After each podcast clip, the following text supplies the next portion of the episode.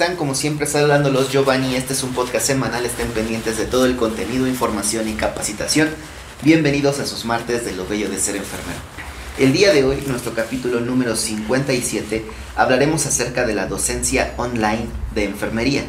Este es un episodio especial, por lo cual tenemos a un invitado especial. Él es licenciado en enfermería y obstetricia por la NEUNAM maestro en educación por la, UNITEC y trabaja en el ámbito asistencial en el Instituto Nacional de Cardiología Ignacio Chávez, con aproximadamente 22 años de experiencia y en la, eh, actualmente en la terapia intensiva posquirúrgica cardiovascular y también como docente en Impulsor Intelectual Humanista y en total eh, de sus años dando clases, pues más o menos lleva 10 años de experiencia él es Miguel Ángel Sánchez Medina. Bienvenido, Miguel.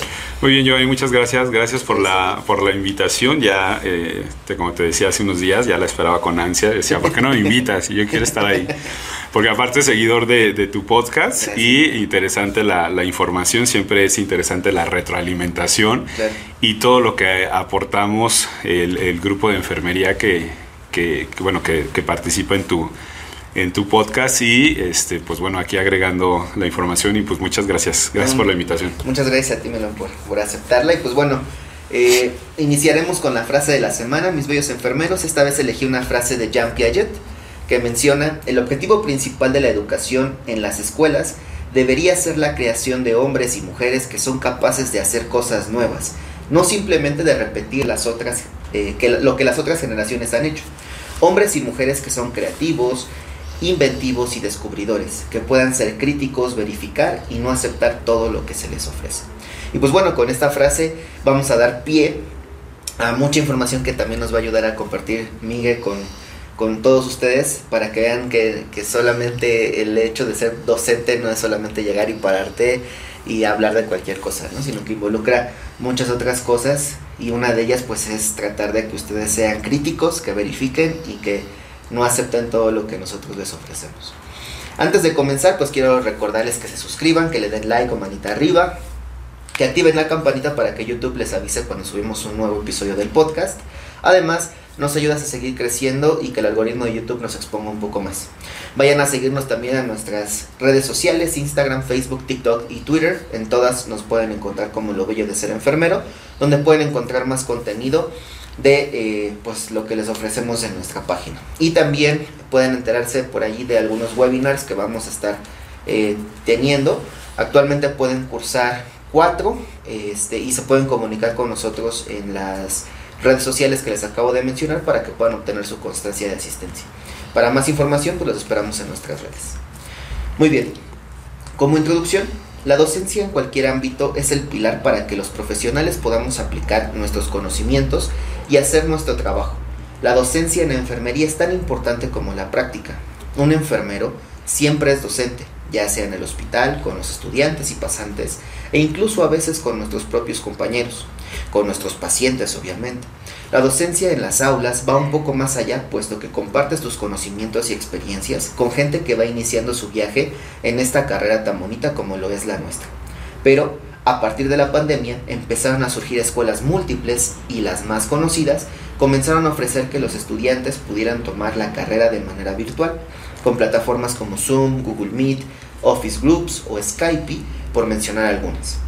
Entonces, Miguelón, ¿cuál es la principal diferencia que tú observaste al planear tus clases de manera presencial o de manera virtual? Sí, mira, yo, eh, la aportación, digamos, a la planeación de tus clases, pues la planeación como tal, tú sabrás que tenemos un formato en la cual hacemos nuestra planeación didáctica, donde tenemos nuestro objetivo, nuestros tiempos en los que vamos a desarrollar nuestra clase, las actividades que hará el docente, las actividades que hará el, estudiante y la evaluación que, que, vas a desarrollar al final de tu clase. En esencia, la planeación de las clases debe de ser correctamente como si estuvieras en una situación presencial o virtual. Eso no va a cambiar. Lo que va a cambiar es la forma en la que vas a aportar ese conocimiento, cómo vas a integrar a los estudiantes. Aquí buscar actividades que fueran eh, interactivas, ¿no? Al utilizar estas plataformas que tú estás mencionando, buscar las pizarras o buscar mapas conceptuales, cuadros sinópticos, mapas mentales que de alguna manera sean atractivas estas, estas clases y que sean participativas al estudiante. Si de por sí en el aula a veces el estudiante captas muy poco su atención estando tú hablando, ¿no? ¿Cuánto tiempo inviertes en guarda en silencio, eh, no salgas al baño, esto, aquello, lo otro, de manera virtual, donde el alumno apaga su cámara eh, y te puede decir, me quedé sin internet, se me fue el internet, cuando realmente a lo mejor lo que no quiere es escucharte.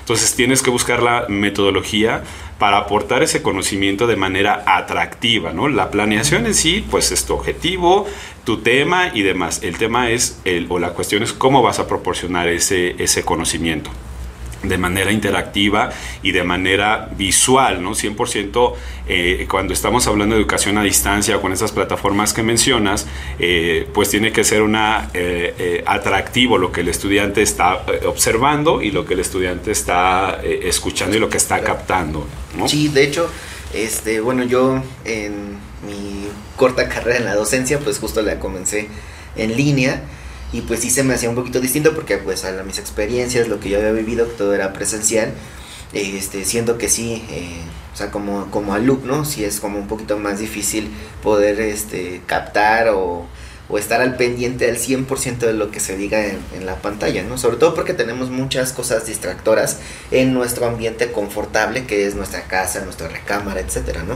Que es el celular, a la mano, que es Netflix, que, o sea, imagínense muchas cosas que, que puedes tener ahí, ¿no? Y que el, obviamente, pues el alumno se puede distraer mucho más fácil, ¿no? Y a veces, este, hay algunas personas que van descubriendo que ahí tienen, tienen trastorno de déficit de atención e hiperactividad porque no pueden estar en un solo lugar de su espacio, digamos, confortable, ¿no? Sin estar tratando de interactuar con más cosas y obviamente pues se distraen de las clases, ¿no? Entonces es un poquito complejo, pero creo que, este, como bien lo mencionas también, eh, el hecho de que tú planees algo para que para ellos sea más llamativo, pues creo que sí es algo que, les impacta, ¿no? Al menos eh, eh, mis estudiantes luego igual me dicen, es que profe, no, me puedes regalar las, las flashcards que haces o algo así, entonces se las enviamos para que las tengan ahí y a partir de ahí a lo mejor hagan su resumen o incluso puedan completar sus tareas o actividades, ¿no?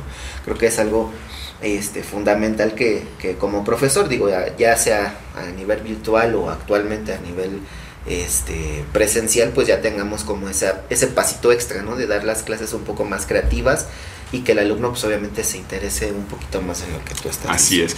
Pero también fíjate, parte importante es eh, la educación a distancia tiene que ver con eh, ser autodidactas. El alumno eh, presencial ¿no? está acostumbrado a que el docente finalmente va a hacer todo el trabajo. Y nada más yo alumno llego y apunto todo lo que está en el pizarrón. La educación a distancia, pero con, tanto como la educación presencial, ¿no? parte interesante y más en el área de las ciencias de la salud, es que tienes que ser autodidacta. No puedes concebir una educación eh, tan ni presencial ni a distancia si no tienes ese objetivo de ser tú 100% autodidacta. ¿no? La maestra Cordero ahí en una investigación que ella realizó y, y eh, concluyendo pues su escrito dice que no todos los temas o no todos los contenidos los vas a aprender en la universidad. Y hablemos tanto en las ciencias de la salud como en cualquier en cualquier área no eh, el alumno eh, ahora te lo encuentras cuando vas a práctica clínica y te dicen, es que eso no lo vimos, no lo vimos, no lo vimos. Pues no, debes de ser autodidacta, ya sea estés en una educación a distancia, sea en una educación presencial, tienes que ser 100% autodidacta. Cuando tú compras un libro, no esperas que, a que el docente te explique desde el, desde el índice hasta la conclusión. O sea, tienes que abrir ese libro y leerlo y, ser autodidacta y buscar otras alternativas para generar también ese conocimiento que tú vas que tú vas adquiriendo que debes adquirir a lo largo de toda tu carrera como profesor y más como en el área de las ciencias de la salud en el área de enfermería sí claro porque digo esto lo vamos a poner ya directamente con, con nuestras profesiones. Vamos a entender que vas a llegar a un hospital general y ni siquiera cuatro años de la carrera no te alcanzan para ver todo lo que puedes encontrar en un hospital general. O sea esa parte sí es como bastante importante que nosotros como, como enfermeros pues siempre nos estemos capacitando, ya sea desde leer libros, artículos, tomar cursos, diplomados, o sea, lo que más se les facilite, pero que siempre estén como en constante eh, movimiento de sus conocimientos porque siempre va a haber algo nuevo o van a encontrarse con un diagnóstico de una persona que ustedes jamás habían eh, visto, ni oído, ni siquiera escuchado de, de, ese tipo de temas. Y entonces no estamos obligados a saberlo todo, claro está, pero pues obviamente entre más eh, conozcamos, pues mejor van a ser nuestras intervenciones. ¿no? Que, es, que siempre ese es como el ideal de, que tengamos una formación adecuada y de que siempre nos estemos capacitando, no solamente caer en la rutina, sino ir un poquito más allá de lo que significa darle un cuidado a un paciente de cualquier índole, ¿no? ya sea eh, físico, mental o incluso que podamos abordar de alguna manera algo social. Así es. Y, y algo, eh, y, y no quizá no puedas pensar de quizá hablar algunas patologías o hablar de, algunos tratamientos, algo tan sencillo, ¿no? De, pronto hace, unos, hace unas semanas les compartí a mis estudiantes, de 20 años hacia atrás, estamos hablando de 1996, 97, 98, cuando era un estudiante de la licenciatura, mi maestra de fundamentos me decía, tienes que agarrar el jabón, de mojarte las manos, tallarte las manos, de enjuagar el jabón y dejarlo en la jabonera. Hoy día, ¿qué?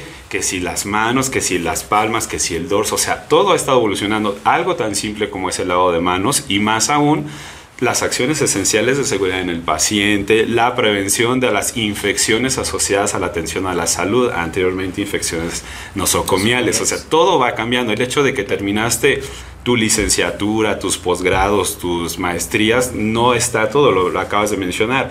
No estamos obligados a conocerlo todo, pero sí lo más esencial o lo básico para atender en el área donde yo estoy trabajando, que mi paciente esté lo mejor atendido posible eh, como un profesional de la salud o como un profesional de enfermería que, somos nosotros. ¿no? Sí, otro, ejemplo claro eh, son los, eh, bueno, antes eran cinco correctos para la administración de los fármacos, después se volvieron siete después se volvieron 10, después fueron 12, actualmente se están manejando 15, pero ya te dicen, o sea, sí son 15 eh, los que se están manejando actualmente, pero tienes que enfocarlos directamente a las necesidades de tu paciente, es decir, no vas a corroborar este eh, el tiempo de infusión si tu medicamento es vía oral, obviamente, ¿no? Entonces tenemos que ir considerando ciertas situaciones y por eso hay que conocer los 15 para poderlos aplicar de acuerdo a cada necesidad de los pacientes. Si pensaste o si piensan los, las nuevas generaciones que nos pueden estar escuchando o si están decidiéndose estudiar o no enfermería, que enfermería nada más es tomar presiones y pesar pacientes, pues la verdad es que eh, quiero decirles que no es así.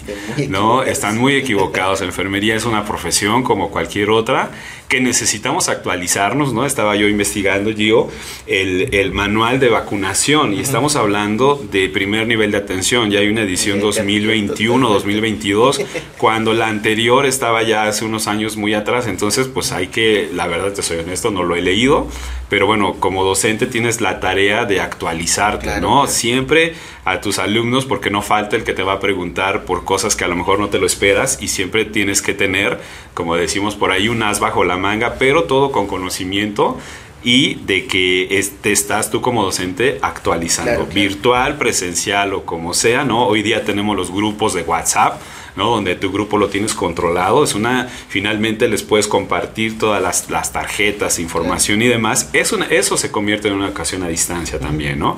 Que de alguna manera retroalimentas al estudiante cuando lo ves o lo mismo, por, en, en, el mismo grupo de WhatsApp, por ejemplo, te puede decir, es que tengo esta duda, ah, bueno, esto, aquello y lo otro. La educación se puede presentar en todos los ámbitos, presencial, a distancia, la interacción o generar ese ambiente del proceso de enseñanza-aprendizaje donde uno aprende y el otro enseña, ¿no? Porque también nosotros como docentes, tú lo sabes, también nosotros aprendemos de los estudiantes. Hay temas, decir, chin, eso yo no lo sabía, a ver, este, eh, coméntamelo, amplíalo, o cómo, cómo es el protocolo que llevas en el hospital, o cuando llevas alumnos a campo clínico, donde tú tienes tus conocimientos y te dicen, no, es que aquí llevamos esto, llevamos lo otro, llevamos aquello, ¿no?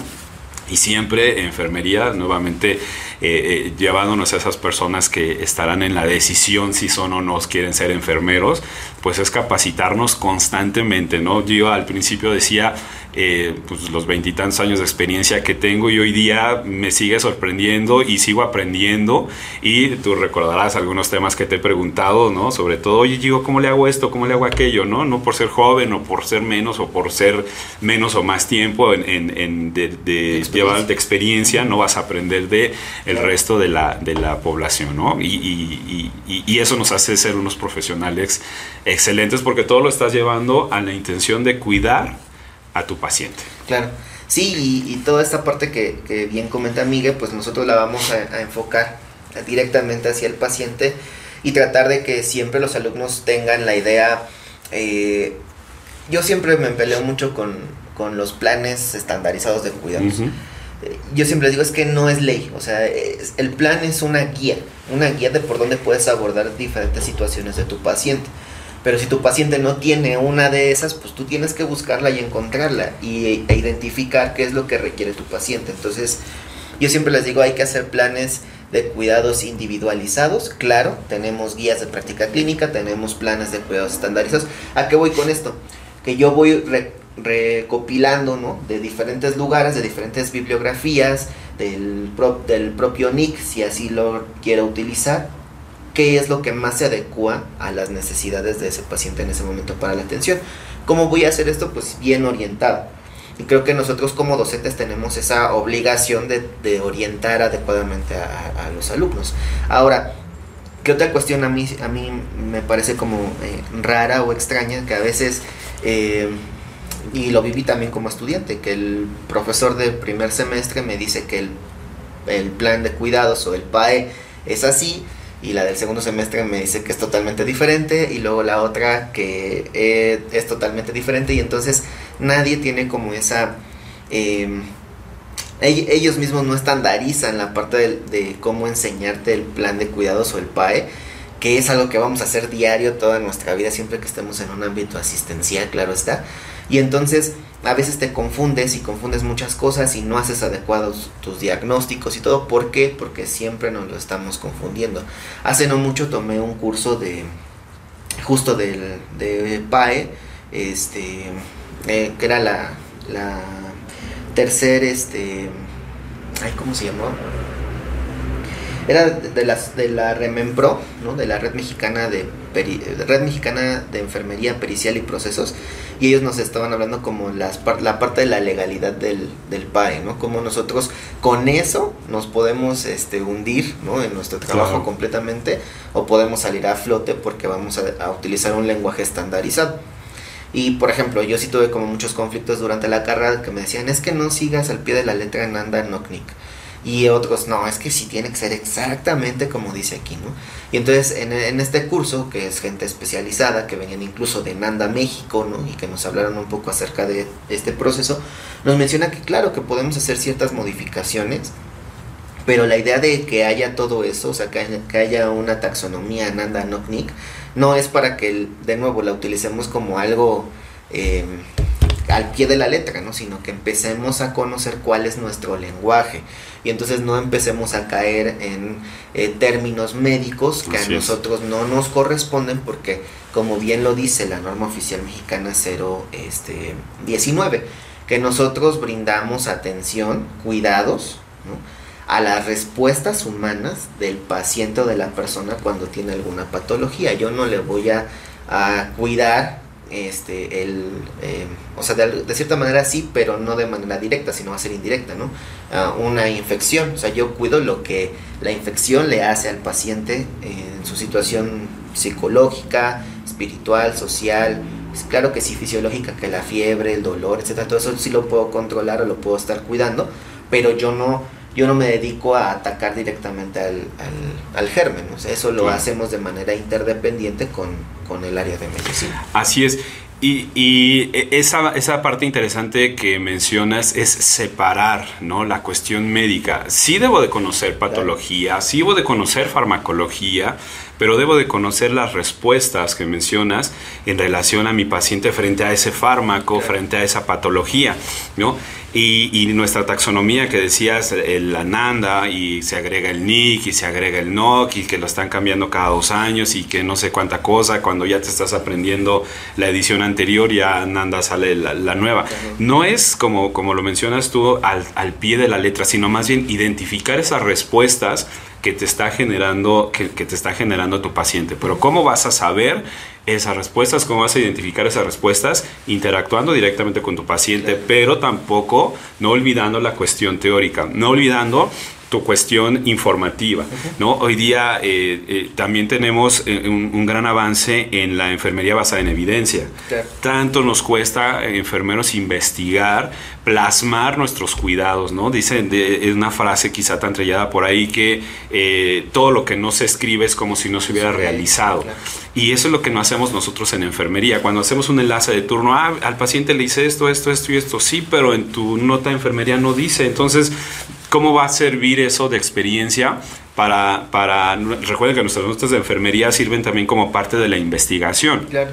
Y esa, esa cuestión de enfermería basada en la evidencia, es decir, vámonos a la evidencia eh, en cuanto a mi cuidado, la atención, qué es lo que me dice para tener mis buenas o mis mejores prácticas en la atención hacia, hacia mi paciente. Claro, y justo este tema también que mencionas es bien importante de, que nosotros no hacemos investigación porque es la verdad, o sea, la investigación de enfermería está muy reducida a nivel mundial, ¿no?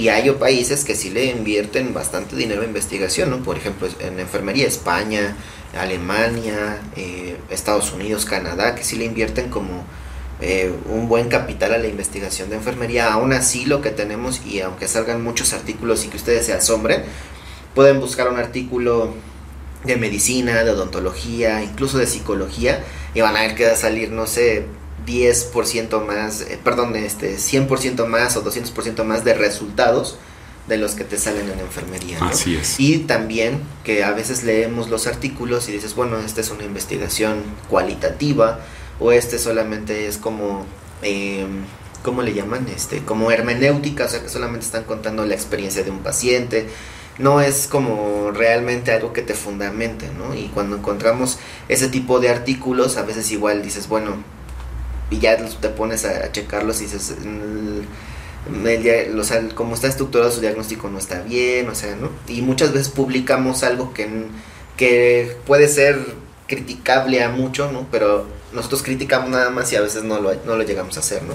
Y como docentes creo que también es una de nuestras funciones poderle eh, promover a los alumnos que hagan una investigación, la que quieran, ¿no? Porque tampoco vamos a obligarlos a que hagan a, a fuerzas una investigación que alguien quiera, ¿no? Sino promover que, que el alumno investigue lo que más le agrade, lo que más le gusta pero obviamente que, esos temas los vaya relacionando con la enfermería y a partir de ahí pues poder brindarnos a nosotros otra perspectiva. Claro, y es el, enfoque como, como docente que tú le, le, quieras eh, dar hacia los estudiantes. Vaya, me refiero, hace de igual, contando experiencias, eh, he estado asesorando algunas tesis y el alumno anda perdido, ni siquiera sabe aterrizar su tema y es que se va por aquí, pero ya llega en el, otro lado. El tema es eh, eh, que uno como docente debe de aterrizar hacia el estudiante. ¿Qué quieres investigar? ¿Hacia dónde quieres llevar tu investigación? ¿Qué quieres encontrar con esto que estás investigando? ¿no? Y, de alguna manera ir encauzando pues, a los estudiantes a, llevarlos a escribir, a investigar, porque no todo está escrito, no todo, no todo ya está en la literatura. En enfermería bueno, hay infinidad, un mundo de cosas por hacer todavía, ¿no? Eh, eh, proporcionar de la, de el cuidado pues hacia, hacia nuestro paciente y hay en sinfín de cosas que, podemos hacer en, nuestra profesión. ¿Cuál es la mayor dificultad que, que tú has observado en tus clases virtuales? Mira, la principal dificultad la, eh, la, disponibilidad del estudiante para, para, estar conectado el tiempo que dura tu clase. Que si se le fue el internet, no sé, a lo mejor puede que sea cierto, puede que no lo sea, no lo sé. Nunca te ha tocado que de repente se, o sea, rosa su celular, prende su micrófono y está en el y está en el chisme. Ah, sí, sí, claro, eh. claro. o sea, hasta las carcajadas. sí, sí, sí. Y cuentan, o sea, están platicando un chiste o algo así y tú nada más lo estás escuchando así como, ahora le está padre, ¿no? Pero pues fíjate porque acabas de prender tu micrófono. Entonces luego les digo, oye, ¿puedes apagar tu micrófono, por favor? Ay, perdón, profe, que no sé qué, no sé. Sí, ajá, ¿no? O sea, yo, yo no me enfrasco nunca en eso, pero este, sí es como de que, oye, pues... no, mira, una, una cuestión que me pasó en una ocasión eh, ya sabes, cuando uno se apasiona dando clases, empiezas y hablas y todo, y te vas y, ¿no? Y, todos los alumnos ahí escuchando, y es interesante. Y una ocasión, eh, una alumna tenía un micrófono apagado, no, perdón, estaba su cámara apagada, pero su micrófono estaba prendido. Y empecé a escuchar que estaba roncando la alumna. Y yo así, este, no sé, le voy a poner un nombre, pero no es, no es su nombre, Mariana. Mariana, apaga tu micrófono, Mariana, Mariana. Y no, pero Mariana acaba de salir de guardia, supongo. Y roncaba todo lo que da, ¿no? Entonces ya les dije, chicos, avisen a Mariana que apague su micrófono. A lo mejor salió de guardia y está muy cansada, con una clase a las 9 de la mañana. Y ya, eh, pues alguien le avisó, eh, le habló por teléfono, incluso porque se oyó que le marcaron el teléfono y contestó, ya le dijeron y ya prende su, su micrófono así muy, muy, digo, prende su, su, cámara. y muy, muy peinada y muy bonita la niña. Pero bueno, ya dije, no la quiero hacer incómoda, decirle, oiga, estaba roncando. Dije, no, mejor vamos a hacer de cuenta que no nos dimos, no nos dimos cuenta. Pero esas son de, las dificultades. Digo, y no lo duda a lo mejor que haya salido de guardia. Muchos de nosotros salimos de guardia y nos vamos a dar clases o vamos a tomar clases o lo que sea. Pero entonces esas son de las dificultades de eh, de que el alumno no prende su cámara, que el alumno no participa, o que el alumno se le corta el internet, o que no tiene un dispositivo para estar eh, eh, en las clases, que la computadora no prendió, no sirvió, o no el avance tecnológico no conoce cómo activar su micrófono o cómo prender su cámara o cómo apagarlo exactamente, ¿no? Eh, y hay algunos alumnos muy sincerotes también, hay de todo, ¿no? Me dice profesor, un día una alumna me dice, profesor, estoy cocinando porque se oía ahí como estaba guisando, dice, pero le estoy poniendo atención, ¿eh? Mire, y ya me pone su cámara y ahí haciendo su comida y yo, bueno, está bien, pero está escuchando y está poniendo atención, sí, sí, sí le estoy poniendo atención, dije, bueno, a lo mejor una de las ventajas que nos da la educación a distancia de decir, estoy en, en, mi casa y puedo estar haciendo otras actividades, pero aquí tenemos que valorar qué tanto me está poniendo atención, qué tanto aprendizaje significativo está haciendo para ella, ¿no? O estoy escuchando nada más como un tema cualesquiera, porque estarás de acuerdo que tan interesante es hablar de patologías como interesante es de hablar de un tendido de cama, ¿no? Por, mencionar algo, es, es tan interesante porque todo eso nos está alimentando en cuanto a nuestro conocimiento. Y, desafortunadamente hay plataformas en las que no puedes grabar la clase, ¿no? No puedes, no puedes decir, bueno, la, la, eh, está grabada y ya cuando esté más tranquila o más tranquilo la vuelvo a escuchar. Algunos tomarán su screenshot y tomarán la captura de pantalla de tus de presentaciones o algunos alumnos te dicen, profe, compártanos su presentación, que no sé qué. Bueno, pues adelante, si eh, PDF, lo que sea, se las compartes. Hay que recordar que como docentes, digo, es mi trabajo, es mi investigación, pero también si lo ves de esa manera de que el conocimiento se hace para compartirse, pues adelante, ¿no? Nada más a veces si les digo, oigan chicos, pero pues, eh, si van a dar la clase con mis diapositivas, pues denme crédito, no sean mala onda, ¿no? El profesor Miguel la hizo y pues de ahí, este, no sé, no, no, no, no se las vayan a adjudicar como que lo hicieron ustedes. Pero digo, yo no tengo tema en ese en esa cuestión de compartir el conocimiento, de compartir esas presentaciones. Incluso yo he utilizado presentaciones de mis Ah, claro, claro, claro. Porque son grandes presentaciones y entonces le dices, oye, ¿sabes qué?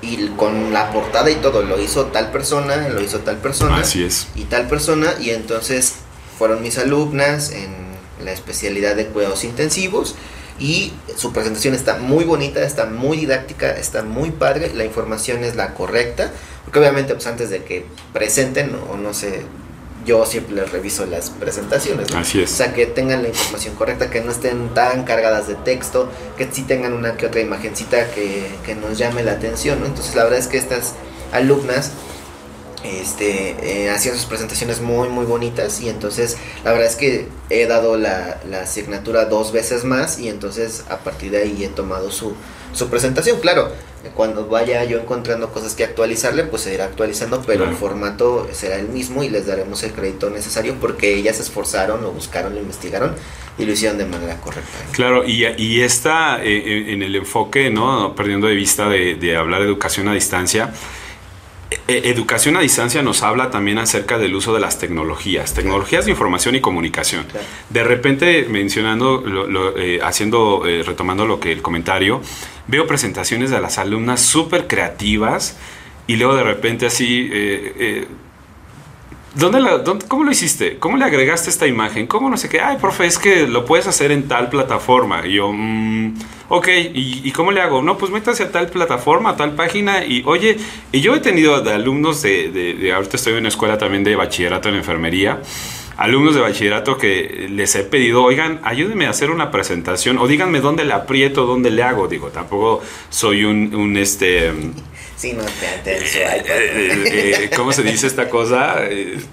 Digo, no salgo de PowerPoint y de Word, pero hay otras plataformas donde puedes hacer presentaciones más dinámicas, donde haciendo mención a esto de qué, cambio. Canva. Canva, ¿no? Canva era eh, lo, que he estado aprendiendo a utilizar, ¿no? Digo, PowerPoint te, lo puedo dominar. Un poquito más porque es cierto, o sea, no, y yo te lo digo, o sea, yo también a veces, no todas, hay, hay eh, presentaciones que sí las hago en PowerPoint y me quedan muy bonitas pero hay otras que digo, no, ahí tengo ganas de hacerla en Canva. Entonces a veces la hacemos en Canva. Y, la verdad, o sea, yo me tardo más haciéndola en Canva que haciéndola en PowerPoint. Sí, en PowerPoint en un día ya tengo mi presentación bien bonita, lista y todo, y en Canva a veces me tardo dos, tres días por los detallitos, que el tipo de letra que cambia, el que sube, como hay un poquito más de opciones que le puedes ir poniendo, entonces a veces dices, ay, es con esto se ve más bonito, y luego te encuentras otra, ay, no, mejor se lo cambio y, entonces estás como interactuando este, un poquito más con las aplicaciones y te tardas un poquito más, pero la verdad es que está bien padre. No, y aparte de eso, eh, cuando te apasiona lo que haces,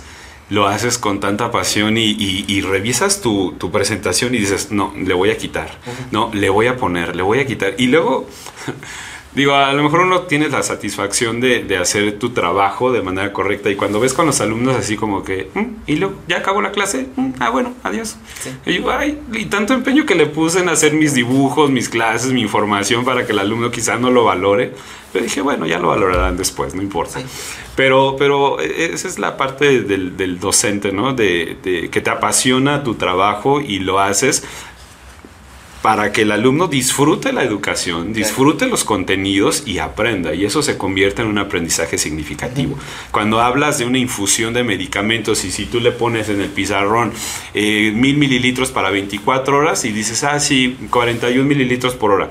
Pero si a eso le agregas una solución, un paciente, una bomba de infusión, eso se convertirá en un aprendizaje significativo para el estudiante de relacionar esos dibujitos, relacionar esos contenidos en una infusión eh, intravenosa, por ejemplo. Claro está, porque no todos los que estudiamos enfermería a nivel licenciatura, antes ya éramos enfermeros técnicos o auxiliares de enfermería. O sea, a veces llegamos, y es mi experiencia, llegamos a la carrera sin estar en contacto en absolutamente nada, ¿no? Este, de lleno con la carrera y a lo mejor nada más teníamos conocimiento de algunas cosas, pero no a profundidad.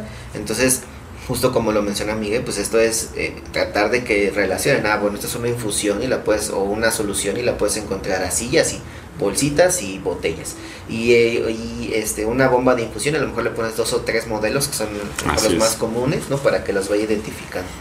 Y este, eh, un macrogotero, un equipo de infusión, no sé lo que ustedes utilicen y entonces ya los vamos conociendo, o sea, de primera instancia ya los vimos, entonces a partir de ahí vamos a relacionar los nombres, vamos a relacionar para qué sirve, cómo funciona, y digo, este es un ejemplo bastante sencillo, ¿no? Así es. Pero podemos hacerlo con muchas otras cosas, una aspiración de secreciones, eh, incluso desde la acción esencial 1, ¿no? Así con una, una, este eh, este, pulsera de identificación del paciente, de las que se hacen a mano, porque muchos hospitales las siguen haciendo así, o de las que podemos llegar a utilizar nosotros, ¿no? que ya son totalmente impresas, que tienen su propio pegamento y etcétera.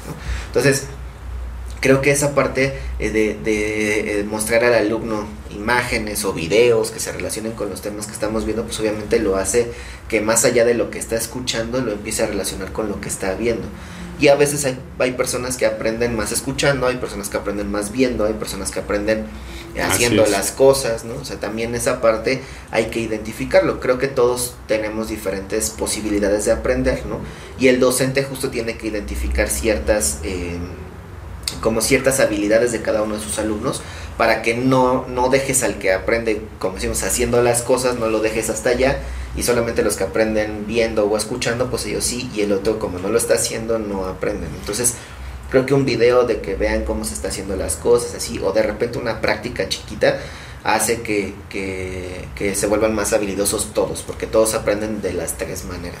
Claro, y esto eh, hacer mención, digo, eh, a, las personas que nos están escuchando, que nos están viendo, el ser docente, Gio, tú, tú, lo sabes, no nada más es me paro frente al grupo y hablo de lo que sé. Has mencionado una serie de, actividades que como docentes de, docente debes desarrollar, conocer las necesidades de tus estudiantes. No todos aprenden lo mismo sentados en un aula y escuchándote. Hay otros que aprenden eh, eh, moviendo las manos, el estudiante teórico, el estudiante práctico, el estudiante eh, kinestésico, aquel que tiene que moverse para poder aprender, aquel que se aburre leyendo y el que aprende más viendo un dibujito, ¿no? O aquel también está el que tiene que leer, ¿no? Tiene que, el, el, alumno teórico, el que tiene que leer y hacer, fundamentar esa información que tiene, porque si no, no el estudiante, el profesor no sabe nada. Eh, pues esa es una de las situaciones. Y otra de las cosas también es eh, identificar las necesidades de, nuestros estudiantes. Chicos que nos están, chicos, chicas que nos están eh, viendo, pues docente no nada más es ser enfermero, sino ser docente. Son dos, a lo mejor dos ramas diferentes, pero encausadas hacia la misma situación que es la, enseñanza. Y el, el, prepararte como, como enfermero, el prepararte como docente, conocer tus, las necesidades de tus estudiantes, porque no todos aprenden de la misma manera, no todos tienen esa misma habilidad de aprender como lo está aprendiendo tu compañero de al lado, ¿no? Entonces, les he dicho a mis estudiantes, tengámosle paciencia a aquel al que sabe mucho, ¿no? Porque a lo mejor se quiere comer al mundo en una sola mordida. Y tengámosle paciencia también al que le cuesta mucho también aprender, ¿no? ¿Por qué? Porque el día de mañana te lo vas a encontrar en la práctica, ¿no? E, es una satisfacción, yo no sé si te ha pasado, que te encuentras a los alumnos ya trabajadores, dices, él fue mi alumno y no sabía esto y esto y aquello, y hoy lo veo como trabajador desenvolviéndose de manera correcta, ¿no? Y también la satisfacción cuando el alumno te reconoce y te dice, profe, no sé, gracias por sus enseñanzas, por sus conocimientos, o gracias porque me tuvo paciencia, ¿no? Y dices, bueno, por lo menos mi, mi labor docente la estoy haciendo de manera correcta cuando escuchas ese tipo de comentarios, ¿no? De, no, no que te, te vayan a aludir y decir, ah, es un buen docente, ah, le voy a poner el 10 porque me dijo que soy bueno. No, ya cuando te los encuentras en la práctica, dices, valió la pena invertir tiempo en mis presentaciones, en mi dibujito, en investigar, en leer, en aportarles más, a, de simplemente agarrar y decir los signos vitales son estos y son estos y ahí apúntenle, ¿no? Sino invertirle, darle más. A, a, mí algo de lo que me, me llena mucho de satisfacción es que eh, digo, como les decía, inicié en, línea, entonces eso, a veces es un poquito complicado. Sobre todo cuando los grupos son muy extensos, es un poquito más complicado poder como interactuar con, cada uno de ellos porque también el tiempo es limitado, etc. Entonces es. un poquito más complicado, aunque trato de, de hacerlo. Pero cuando tuve mi primer grupo presencial, no, o sea, tota, o sea otro mundo. Aparte, no eran muchos alumnos, eran 12, eh, 12 o 3 alumnos. la verdad es que eran poquitos, tenían bastante tiempo porque era prácticamente todo el semestre de estar compartiendo con ellos y entonces aprendía, como se aprendía a conocerlos, qué si le gusta, qué no le gusta, cómo aprende, más o menos cómo se viste, más o menos cómo se sienta para tomar las clases, este, eh, cómo responde, si responde con voz bajita, si responde con voz fuerte, ¿no? que está seguro de lo que dice, aunque a veces está mal, pero está seguro de lo que está diciendo. Entonces vas identificando ese tipo de situaciones con, con tus alumnos, ¿no? Y aparte, eh, pues seguir viéndolos como personas, ¿no? No solamente como el alumno, o sea, el, el que llega y se sienta, porque a veces llega y se sienta, pero viene con siete u ocho problemas que no puede dejar en la puerta del salón, ¿no? o sea, que está ahí adentro y que tú lo ves que está preocupado, que está tenso, que hoy está muy distraído, ¿no? Y, y entonces tienes que, o tienes que fungir también otra de las funciones del docente como, como dar una tutoría, ¿no? Y, oye, ¿sabes qué? A ver, quiero hablar contigo, pasa algo, necesitas algo y a lo mejor poder orientarlo, ¿no? Y decirle, oye, ¿sabes qué? Mira, conozco tal servicio, tal, donde te pueden apoyar o este puedes bajar a coordinación, no sé, y a lo mejor platicar también la situación y que te puedan dar como alguna facilidad, etcétera, ¿no? Y entonces, este, toda esa parte también el alumno se la queda y, y cuando, cuando tú le solicitas algo al alumno, el alumno te responde de, de manera pues muy grata, ¿no? En, en mi caso, yo a, raíz del podcast que les mando un saludo a, mis alumnos, este, me empezaron a promover con todo el mundo, ¿no? Es que mi profe tiene un podcast, es que mi profe tiene un podcast. Y entonces este, empecé obviamente pues, a tener muchos más seguidores, tanto en las redes este, sociales como en YouTube, ¿no? Y entonces... Eh, pues dices, bueno, pues se sientes bonito, ¿no? Porque dices que ellos, aparte de lo que se quedan de aquí de las clases y de las experiencias y todo lo que, lo que vivimos, pues también aparte me ayudan a mí a seguir creciendo en, mis otros proyectos, ¿no? Y eso es, como lo recíproco, yo les ayudo a ellos a crecer ahorita o a darles como el empujoncito para que, para que tengan esos conocimientos, habilidades y, y que estén seguros de lo que están haciendo, todo eso porque me, me lo han hecho saber mucho. Si es que, profe, tú nos, tú nos compartías como mucho tu seguridad. Y dice, veníamos bien nerviosos porque pues igual generaciones pandemia, entonces dos años sin, sin clases presenciales, dos años sin prácticas, y entonces dice, nos compartiste mucho tu, tu seguridad, tu actitud, tu amor y tu gusto por lo que haces, dice que, que a nosotros se nos hacía muy fácil poderlo aprender y poderlo llevar a, cabo, ¿no? Y si ahorita en el servicio social me acuerdo de muchas cosas que me decía, si tienes que estar atento de esto y del otro y de identificar esto y siempre estar un paso adelante de lo que tu paciente puede presentar, etc. me dicen, y la verdad es que nos ha servido mucho, ¿no? Y, luego me mandan los mensajitos de, profe, muchas gracias por esto, porque este, apenas vi esto y me acordé porque tú me lo enseñaste. Y pues obviamente tú como profesor sientes bonito porque dices, bueno, creo que les dejé algo a ellos, ¿no? Y, y ellos son los que ya a partir de, de ahora ellos decidirán si se siguen capacitando, si siguen aprendiendo o si quieren estudiar más, o si solamente se quedan como licenciados, pero siguen tomando cursos, diplomados, no sé, porque el hecho de que tengas un doctorado, tengas una licenciatura, pues no te hace, como dijimos, o sea, el, papel está muy padre, pero no te hace ni más ni menos que Así es. la otra persona. Ah, eh, eso, eso se convierte en un aprendizaje significativo. Y fíjate algo, eh, eh, algo que estás mencionando, a lo largo de nuestra, de nuestra mm, formación, siempre tenemos buenos profesores y tenemos malos profesores, porque hay de todo. O sea, me refiero a malos profesores a, quien eh, hagan un resumen de esto y nos vemos en la siguiente clase, ¿no? O sea, ¿no? denota que el profesor ni siquiera este, programó su clase, ni mucho menos. Claro. Y, yo trato, ¿no? Al igual que tú, a lo mejor compartimos esa parte de, de, de entregar, decir, híjole, ¿dónde más investigo? ¿Dónde más leo? ¿Qué, acto, qué, qué libro actual hay para proporcionarle yo a los estudiantes, no? Eh, y, pero algo, algo interesante a lo que quiero aterrizar es que alguna vez, alguna vez una persona me dijo, sé el docente que tú quisiste tener. Exactamente. Y yo me, me quedé pensando, dije, y, empecé a hacer la lista de mis malos docentes. Entonces dije, no, descártalos. De los buenos docentes. Claro. Ah, voy a mejorar lo que él me enseñó, como él me enseñó, voy a hacer un poquito superar. Y los buenos profesores te recuerdas, ¿no? De la, formación universitaria, el posgrado, lo que tengas, los tienes, bien presentes y dices, ah, o a veces hasta quisieras, ay, cómo me gustaría volver a ver a esta maestra y agradecerle y decirle, maestra, por tus regaños, por tus enseñanzas, por lo que tú quieras, soy ahora quien soy. Porque finalmente los tomas como ejemplo para, para, para seguirte formando y capacitando.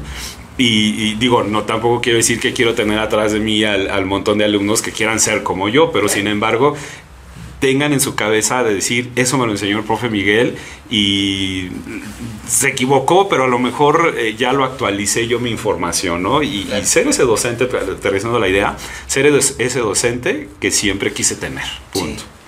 Sí, sí, sí, y eh, en base a esta idea que dice Miguel, eh, yo me lo planteé desde el, desde el principio porque dije, creo que sí tengo que ser el docente que, que me hubiera gustado tener, ¿no? Y muchos, muchos yo les agradezco a todos, en general, todos los que me enseñaron algo. Pero sí, como dice Miguel, te quedas como con ciertas personas y yo fue cuando hice como mi, mi checklist. Quiero la actitud de tal, quiero el, desenvolvimiento de tal persona, la seguridad de, de, tal persona. Entonces así vas como que mezclando todo lo bueno que, que te aportaron ellos, ¿no? más, más allá de los conocimientos, y este y tú tratas como de irte superando no todos los días para que pues obviamente el alumno se, se involucre más porque la verdad también una de las verdades más grandes de la enfermería en México al menos es que a veces la estudian porque no hay otra cosa que estudiar porque quieren dinero rápido y entonces estudian una carrera técnica y en la carrera técnica pues durante su preparatoria su bachillerato pues al mismo tiempo estudian la carrera y cuando terminan pues obtienen sus documentos, ¿no? Entonces ya pueden irse a trabajar, claro, pero los contratan como auxiliares o no sé, ¿no? Y entonces después para seguir creciendo pues tratan de hacer la licenciatura y hay quienes la hacen en línea, hay quienes la hacen abierta, hay quienes la hacen escolarizada propiamente. Yo tuve compañeras este que eh, ya trabajaban de enfermeras, que ya tenían su, su título y cédula de, de, enfermera técnica, pero estudiaban con nosotros ahí en FE Zaragoza de 7 de la mañana a 2 de la tarde, diario, de lunes a viernes, ¿no? Entonces también decías, órale, qué padre, porque la verdad es que se está superando y está trabajando, tiene que hacer tareas, o sea, tiene que hacer lo mismo que nosotros y aparte está todos los días aquí presente, ¿no? Entonces son personas que también te motivan un poquito porque dicen, si ella puede, todos podemos, en realidad. Entonces, esta parte es eh, como, como, bien fundamental porque eh, no todas las personas lo hacen porque realmente les guste, ¿no? A veces igual entramos, porque yo también, y ya se los he platicado, entré con otra visión, porque no me quedé en otra carrera y entonces dije, bueno, me meto aquí, tengo un promedio, me paso a la otra carrera, pero conforme fue pasando el tiempo, pues yo dije, no, creo que sí tenía que estar aquí y aquí me quedé, ¿no? Y entonces ya pasaron ocho años desde que tuve esa idea de querer cambiarme la carrera y voy ocho años contando pues obviamente el, restante de, la licenciatura, la especialidad, el servicio social y mi, mi, trabajo, ¿no? ocho años que le vamos dedicando de a poquito o mucho o en exceso o como sea tiempo a la carrera porque pues obviamente sí, sí te absorbe bastante, ¿no? Entonces también otro consejo es que tienen que aprender a, a, organizarse, ¿no? Porque tampoco no les, no les pedimos como docentes que se involucren 100% a, a la carrera, ¿no? También si quieren tener una familia o si ya la tienen, pues también hay que aprender a, organizarse y ver qué, en qué momentos es prioridad. Digo, obviamente la familia creo que siempre lo será, pero digo, si estoy estudiando, pues entonces me tomo mi tiempo para estudiar y después ya le dedico a mi familia un ratito más, un ratito extra o lo puedo ir intercalando, este, o si trabajo también, o si tengo dos trabajos y aparte estoy estudiando algo, porque a veces también así nos encontramos a, colegas, y entonces pues obviamente administrar nuestro tiempo es un poquito complejo, pero creo que esa parte este, sí la tenemos que también que aprender mucho. Algo eh, que mencionas, Gio, que lo que es para ti, aunque te quites. Eh, eh, es una experiencia similar a la tuya en cuestión de, la, de estudiar enfermería y todo. Digo, no me quiero extender, pero llega el momento en que dices, es que esto es lo mío, esto es lo que realmente me hace feliz, me enorgullece. Y sabes que lo interesante que te da de comer o que te da que te pagan por hacer lo, que lo que, disfrutas, ¿no? Lo que te gusta y lo puedes combinar la enfermería la docencia, la enfermería con la investigación, la enfermería con eh, todas las especialidades que tenemos ahora en enfermería, eh, la enfermería con otras ramas. Y, con esto, eh, con un podcast, con, páginas este, en redes sociales, podemos combinar todo lo que se relaciona en la enfermedad lo podemos combinar con muchísimas cosas y eso pues obviamente a nosotros nos va dejando satisfacciones, ¿no? Actualmente con, la UNAM cuenta con 16 especialidades, la verdad es que desconozco si, la, si el poli en la deseo, yo quiero suponer que sí debe tener especiales, pero desconozco, la verdad. Y este y a eso las escuelas privadas que por ahí tienen unas especialidades que las públicas no, ¿no? que son un poquito diferentes y que se está como que buscando ampliar la gama de especialidades al manejo de heridas, estomas, de quemaduras. Se está buscando que, que por ejemplo, perfusión se vuelva especialidad de inopos técnico. O sea, se está tratando de, de, ampliar la, la, gama que ofrece este, pues al menos la universidad, ¿no? Con, con las especialidades y obviamente pues entre más más espacios tengamos, pues más personas se pueden decidir a estudiar algo que les guste, que les llame la atención y que obviamente a futuro, pues esta, esa parte que, que te gusta, que lo haces bien y adecuado, pues te genera una remuneración. Y es que eso te puede hacer también un trabajador independiente Claro. y un emprendedor, Claro, ¿no? claro. Ponerte... eh, y creo que eso es algo que le hace falta muchísimo Exacto. a enfermería. Sí, sí, que, sí. que seamos emprendedores realmente. Porque enfermería no nada más es decir, me voy a, me voy a, a, contratar en un hospital, voy a tener un turno y, y hasta ahí termina eh, enfermería. Y muchas Y veces no lo eso, es así. eso nos lo enseñaron en la carrera. Así ¿no? es. Así como que es que si no trabajas en un hospital, pues no, no eres buena enfermera. Y yo conozco, yo conozco personas enfermeras de primer nivel de atención que mis respetos, ¿eh? O sea, personas que conocen infinidad de, de- del ámbito en el que se desarrollan y dices, pues también es una muy buena enfermera, ¿no? Y está en primer nivel de atención y conozco personas como ustedes eh, la conocen, Vivi, de, consejería este, en salud mental, pues ella tiene su consultoría de consejería en salud mental, ella es enfermera especialista en salud mental y actualmente ella sí labora en otro lugar, ¿no? En un lugar que a ella también le llama la atención, que le gusta, pero aparte da consultorías y entonces tiene un grupo ya de, de compañeros de la salud con un psicólogo y un psiquiatra y entre los tres obviamente la primera el, el primer este contacto siempre es con ella ¿no? si ella lo puede resolver adelante si no entonces ya lo canaliza al área correspondiente. Y eso es un emprendimiento no o sea al final de cuentas es un emprendimiento de enfermería que porque ella inició todo este proyecto y después se, se le unieron estas personas y entonces está bien padre porque dices, ve, es un, es un claro ejemplo de lo que podemos llegar a hacer, ¿no? Nosotros podemos prescribir, ¿eh? Prescribimos cuidados y prescribimos medicamentos también, claro está, en el cuadro básico y ahí ustedes lo pueden, lo pueden investigar también. Y sabes que, que todo esto eh, requiere capacitación, ¿no? Claro, Porque nada más decir, ya terminé de la licenciatura, ahora sí, ¿dónde, Sí. dónde, este, ¿dónde está mi emprendimiento? de No. Hecho, de hecho, para que podamos tener, por ejemplo, una consultoría, sí nos piden que, que en, en el consultorio, ¿no? Estemos exhibiendo una copia de, del título o del diploma o del, no sé, lo que se imaginen que nos avale como que somos especialistas en poder brindar la atención. de Y sabes que, que hoy día con las oportunidades, retomando nuestro tema que nos, nos ocupa el día de hoy, educación a distancia, que, eh, que hay un sinfín de oportunidades que puedes aprender eh, de manera a distancia. O sea, de eso, de decir que no tengo tiempo, de que eh, no eh, trabajo y mi casa y mi familia y a qué horas, pues hay educación sin fin de plataformas, escuelas que te pueden ofrecer esa capacitación a distancia, ¿no? Todo está... todo está en que, en que tú te decidas y que sepas hasta dónde quieres llegar, ¿no? Porque esos son tus límites, ¿no? No te limita ni tu jefe, ni tu familia, ni, ni nada. Tú mismo eres tu propio límite y tú puedes llegar hasta donde tú quieras. Basta estar con que quieras eh, eh, capacitarte, ¿no? Sí, y como, el, por ejemplo, eh, en este caso que dice Miguel, pues el claro ejemplo es el podcast, el de nosotros, el de La Jeringa el Podcast, Conciencia Enfermería, que son tres podcasts que tenemos aquí en la Ciudad de México de enfermería y que cada uno, pues de acuerdo a, su a la orientación que le quiere dar a, a sus episodios, a cómo realizar como este cada una de sus entrevistas, ¿no? Ellas usualmente siempre lo hacen de entrevistas, yo a veces como como ustedes lo ven, a veces les traigo entrevistas, a veces soy eh, solito hablándoles de un tema en específico, pero bueno, cada quien maneja en, es- en ese aspecto su, su proyecto, pero es un proyecto que buscamos que en un futuro pues también a nosotros nos llegue a remunerar algo, no estamos buscando, no sé, que nos remunere millones de pesos, pero que sí me deje a mí algo porque le estoy, como dices, invirtiendo un tiempo en buscar pues primero digo, conmigo no tuve dificultad, le dije y tres minutos después ya habíamos este, pactado la hora y todo. Pero a veces sí es complicado porque a veces las entrevistas vienen y me dicen, oye, ¿sabes qué? Es que me surgió esto y ya no voy a poder llegar. Y entonces mi, propia planeación, o sea, de mi día, de mis actividades, pues la tengo que volver a modificar porque me dice, ¿sabes qué? Voy a poder hasta de aquí ocho días.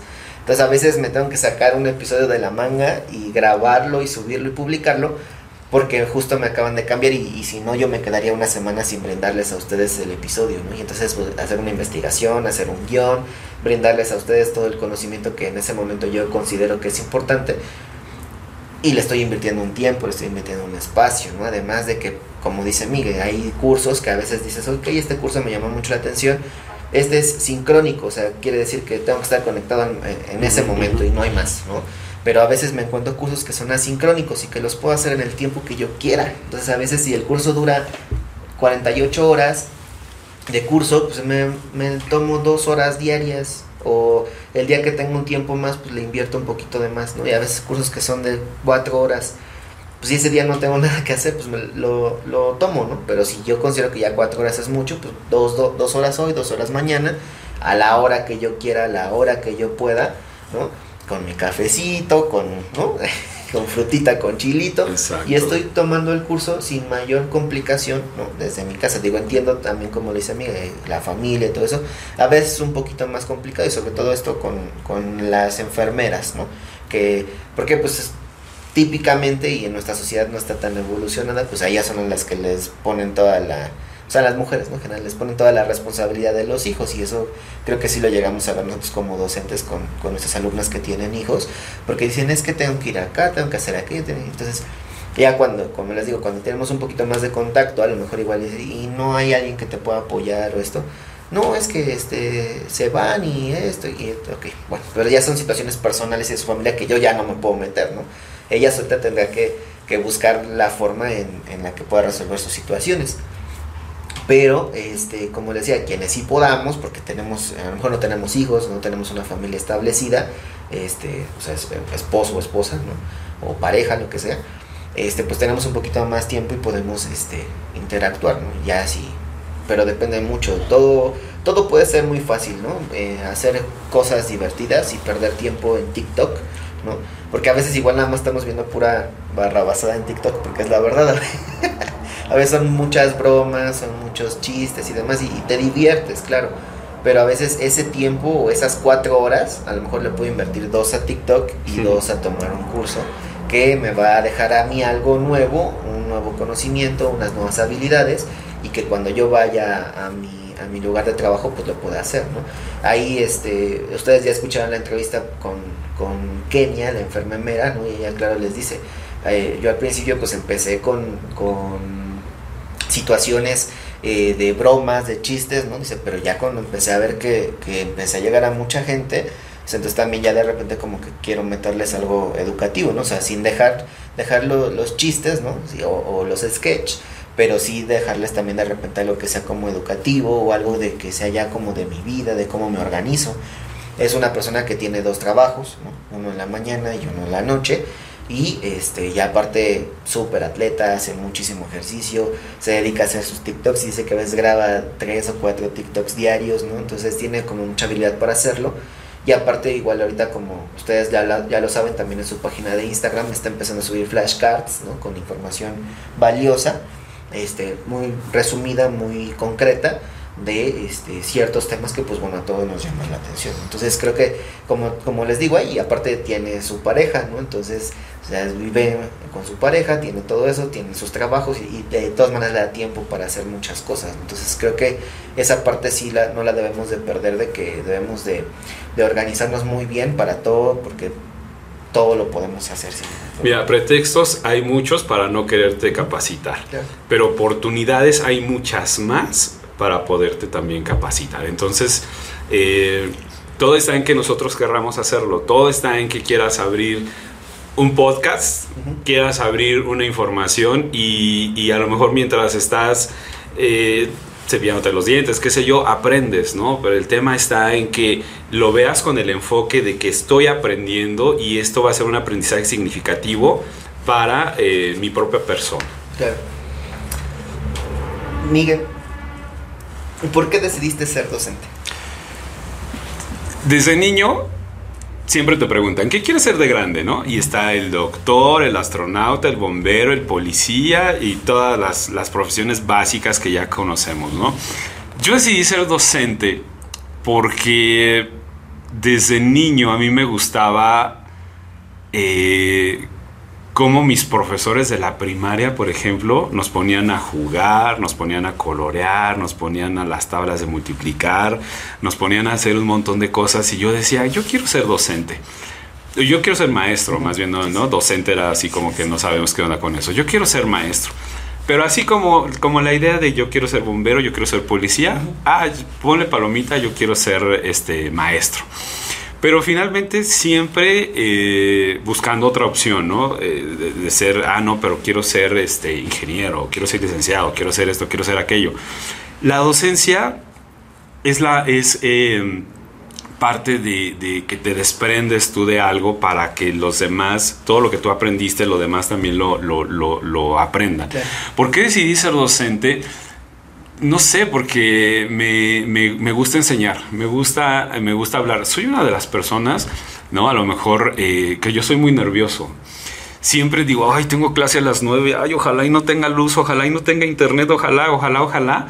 Pero ya cuando me agarro hablando, ya ni quien me suelte, ¿no? O sea, soy nervioso en el tema de que me cuesta, bueno, ahorita ya después de 10 años ya no tanto, pero al principio me costaba mucho trabajo pararme frente al grupo, decir, y, luego eh, a los 10 minutos se me va a acabar mi tema. Como que la tienes un poquito más, yo creo que cada que vas a iniciar un nuevo Ah, sí, sí, el nervio siempre, siempre es el nervio, pero luego así, acuérdate Miguel que tú eres el docente, ¿no? Tú eres el que, el que debes de llevar la batuta. Entonces, ¿Por qué decido ser docente? Porque me gusta eh, interactuar, me gusta enseñar, me gusta aprender también de, los estudiantes conlleva una responsabilidad muy grande porque te decía hace un momento, nada más es pararte y hablar. Sí, hablar de qué? Pues de lo que estudiaste, aprendiste, compartir el conocimiento, compartir lo que tú estás aprendiendo y, algo bien importante y, y, te das cuenta cuando realmente eres docente, que mientras enseñas tú aprendes. Exactamente. Antes de 10 años hacia atrás, se te cuesta trabajo aprender porque lees, estudias y dices, ah, interesante. Pero cuando ya lo estás estudiando, analizando, haciendo en una plataforma, en un podcast, en una eh, PowerPoint, lo que sea, ay, hasta ahorita lo estoy entendiendo, pero que realmente, o sea, yo sí, yo puedo decirte que soy un ejemplo de decir, ahorita que me he estado dedicando a la docencia, claro, definitivamente. estoy aprendiendo mucho más que cuando no era, no era yo docente. ¿Sí? Porque tienes que compartir el conocimiento bien estructurado y no nada más sacado de la manga. Y buscar una forma en la que no sea tan complejo, así es, ¿no? o sea, Que, que a lo mejor podemos utilizar como sinónimos al principio, en la primera explicación, sinónimos de algo que puede ser un poco más sencillo y después poco a poco va soltando como los términos especializados y entonces, ah, eh, no sé, este canalizar, ¿no? Porque lo llamamos así comúnmente, aunque no es el término correcto, es colocar una vía venosa, un acceso venoso, ¿no? Entonces, ah, bueno, entonces empieza a relacionar, es un ejemplo, empieza a relacionar términos y justo el alumno empieza a decir, ah, ok, esto es igual a esto, ok, ¿no? Y ya poco a poco vas haciendo hincapié, o si tienes que repetirlo, entonces ahora ya utilizas los términos correctos. Y entonces les empiezas a mencionar, es que hay que dirigirnos, o entre nosotros tenemos que hablar de tal manera. O sea, no, no puedo llegar y decirle que antes sí lo hacían mucho. Eh, los docentes, creo yo. Eh, ah, eh, pásame un Punzocat 22. Y entonces tú busca y busca un Punzocat. Porque tenías de todas las otras marcas menos Punzocat.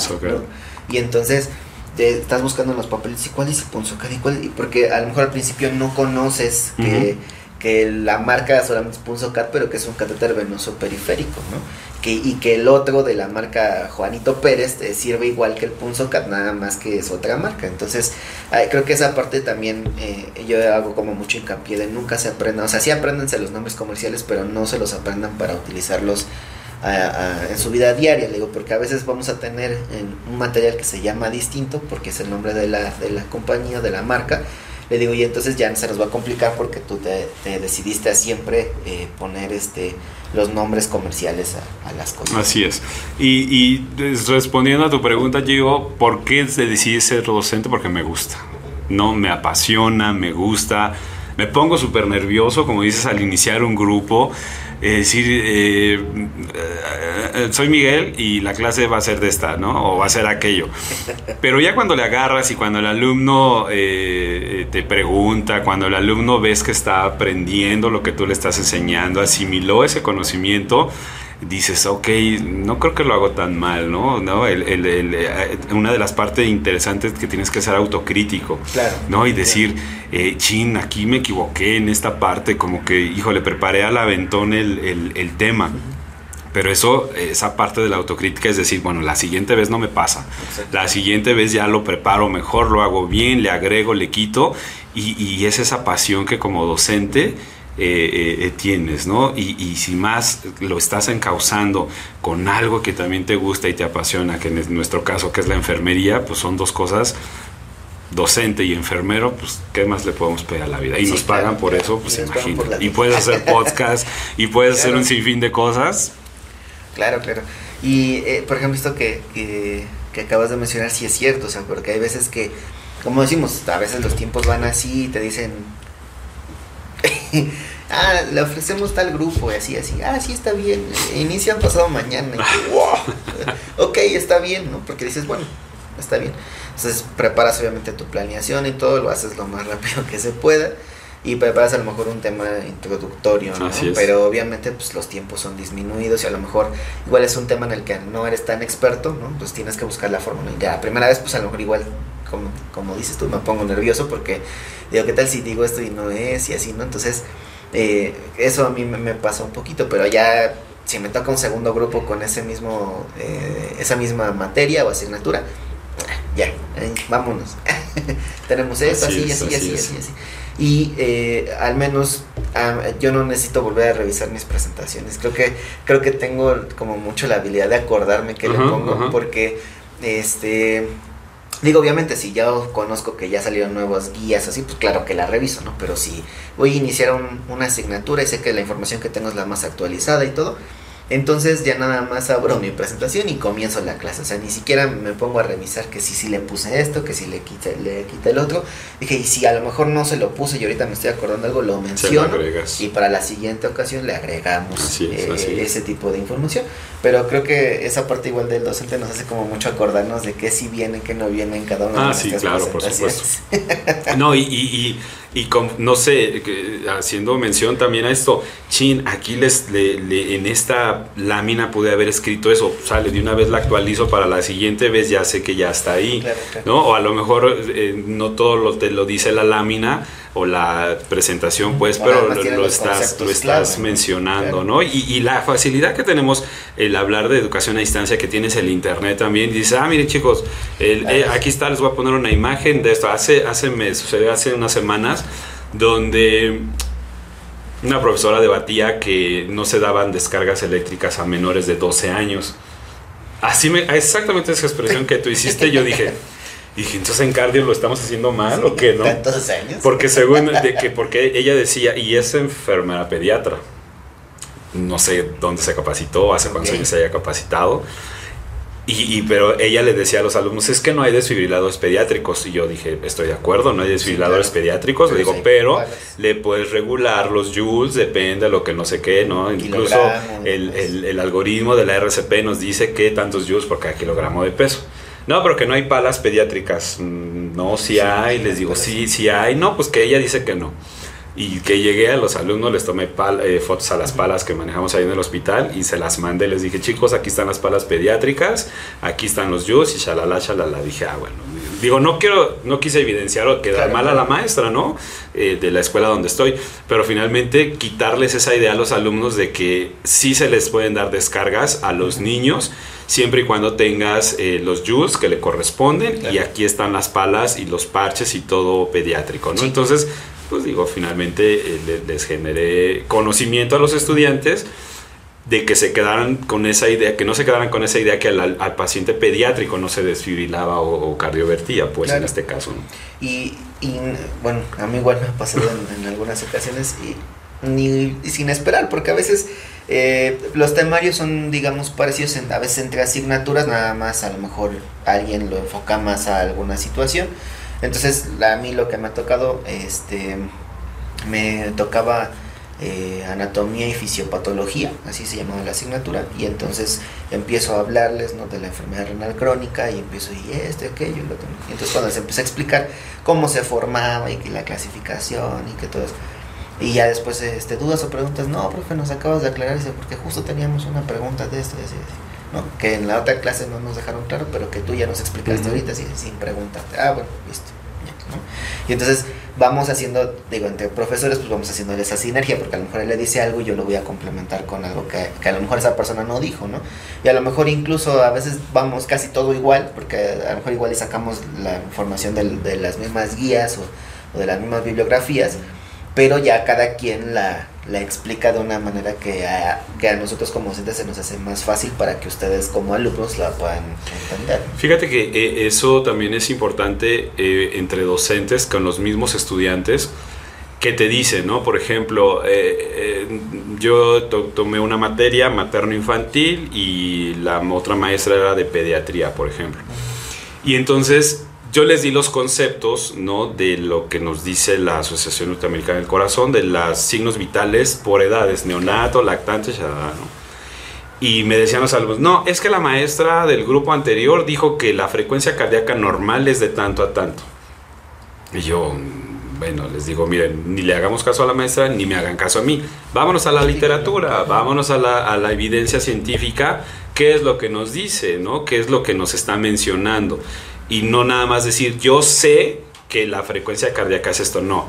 Las guías o la literatura tal dice que los signos vitales o dice que la frecuencia cardíaca en un paciente pediátrico neonato es de tanto a tanto. O sea, no se casen con la idea de lo que me dijo el profesor, o sea, vayan a la literatura e investiguen, ¿no? Sí, justo, justo lo que les decíamos en la frase del inicio, Así ¿no? es. o sea, sean creativos, inventivos y descubridores sean críticos, verifiquen y no acepten todo lo que les estamos exacto, ofreciendo. Exacto. O sea, realmente buscar el fundamento. A mí me, me pasó eh, con un grupo, creo que ya voy a terminar en la quincena, creo me parece, de, de diciembre. Me tocó electrocardiografía. Este, dije, ay, ya por fin uno que sí. Algo que, como pez en el agua. Al- algo que sí, este, ahora sí, vámonos. y entonces, este, eh, empiezo a platicar con ellos y todo, y no, es que en mi hospital no lo manejan así, no, es que los médicos, eh, ok. Yo les decía, es que el médico se va directamente a lo que encuentra rápido para el diagnóstico. Tú no eres médico, tú eres enfermero, vas a ser especialista, vas a estar en la unidad de cuidados intensivos y tu obligación es saber qué significa una onda P mellada, qué significa que el QR es este ancho, que esté muy estrecho, que tenga una Q muy patológica, que tenga este, una onda T eh, muy acuminada o que el segmento ST esté en infradesnivel o en supradesnivel y también caracterizar eso, ¿no? Porque muchas veces, ah, tiene elevación del segmento ST, se está infartando. Bueno, ¿cuál es la característica de tu onda P? De tu onda T, perdón. ¿Cuál es la característica de la elevación del segmento ST? ¿Se eleva a partir del punto J o no del punto J? Y entonces a partir de ahí les digo, entonces ahí sí te puedo decir si es un infarto o es una pericarditis o incluso una miocarditis, porque el paciente tiene un proceso inflamatorio y pues obviamente va a cambiar la estructura eléctrica del corazón, ¿no? Ya es que, ah, no, pues sí. Pero eso de dónde lo sacó? Y digo, ah, pues de esto, de esto, de esto. Así les di como cuatro libros, digo, porque aquí eh, los artículos nos dicen muchas cosas, pero a veces el artículo pues, se, eh, lo hacen en Estados Unidos y pues la gente en Estados Unidos mide, no sé, un 80 para arriba y pesa mucho más que nosotros y su corazón es diferente. Y otro artículo que viene de eh, Alemania, donde también las características fisiológicas y físicas del paciente son distintas. Entonces hay que buscar artículos que sean de Latinoamérica, que es como nuestro, nuestro tipo de población, población. y entonces que se parecen más a nosotros, y no todos, ¿no? Porque también pueden irse a algunos otros países de Latinoamérica donde la población eh, pues físicamente es muy diferente a la de nosotros, ¿no? Entonces, les digo, tienen que tomar como información que sea más relevante de acuerdo a lo que ustedes van a solicitar. Entonces les empecé a explicar y así, ¿no? Y al principio como que no los veía muy convencidos porque los que ya habían tenido contacto con algo del electrocardiograma en su hospital por medio de los médicos, pues nada más querían que llegara y les dijera, ah, bueno, si se ve así, es tal, si se ve así, es tal. Y les digo, no, o sea, tienen que aprender electrocardiografía. Porque para mí sería muy sencillo venir y decirles, ah, bueno, así se ve una FB, así se ve una taquiventric, este, eh, y les digo, y, y ni modo que yo les diga, a ver, eh, de estos, de estas dos taquisventric, ¿cuál sí tiene pulso y cuál no? Pues, obviamente no. Le digo, obviamente eso ya es otra situación clínica de tu paciente. Digo, entonces tienen que empezar a visualizar y al principio están como muy aprensivos en eso, pero ahorita como que ya este, aflojaron un poquito, ¿no? Porque sí, sí tuve ahí una plática intensa un poco con ellos porque les decía que, este, eh, que, por ejemplo, yo que estudié la especialidad de enfermedad cardiovascular, ¿no? Un- que trabajo en un centro especializado de cardio, exacto. donde veo todos, los días, 7, 8 electrocardiogramas.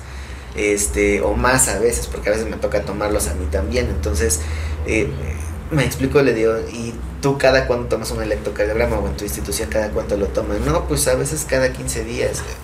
O, no, o lo toma el técnico, ¿no? Yo nada más veo.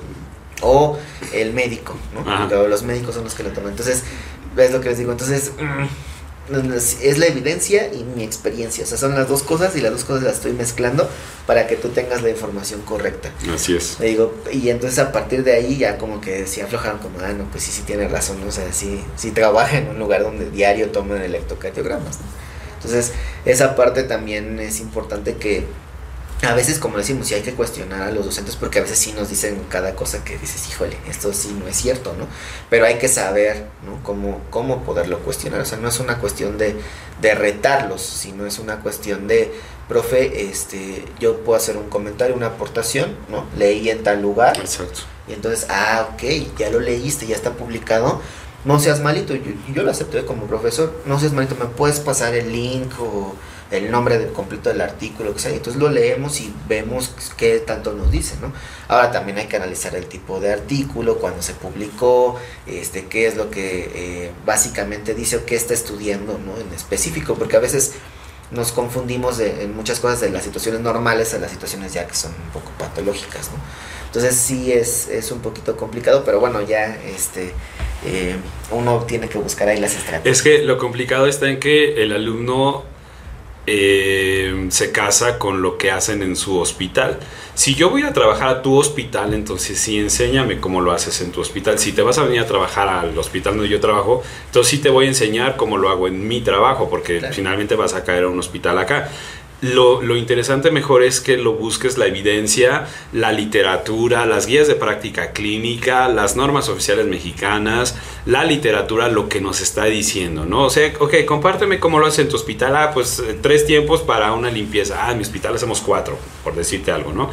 ¿Y por qué tres? ¿Y por qué cuatro? Ah, mira, porque esto, esto y esto. Pero bueno, ¿qué nos dice ahora? Vámonos, ¿qué nos dice la literatura? ¿Qué nos dice la información? Ah, pues que debe de ser esto y así. Entonces, no nos casemos con la intención de en mi hospital porque sí, yo también me he encontrado, oiga, es que en mi hospital lo hacemos así. Mm, o sea, yo tampoco te estoy enseñando lo que hacemos en mi hospital, porque yo no te puedo decir que tengo la verdad absoluta, pero sí te puedo decir que está muy apegado a las normas oficiales, guías de práctica clínica, pero las condiciones a lo que yo te estoy, a lo que yo en el hospital donde yo estoy son dirigidos a pacientes exclusivamente cardiópatas, pero tú trabajas en un hospital general, entonces pues hay que buscar el punto medio, de buscar en la literatura la información actualizada que nos dice en relación a tal procedimiento o a tal situación, ¿no?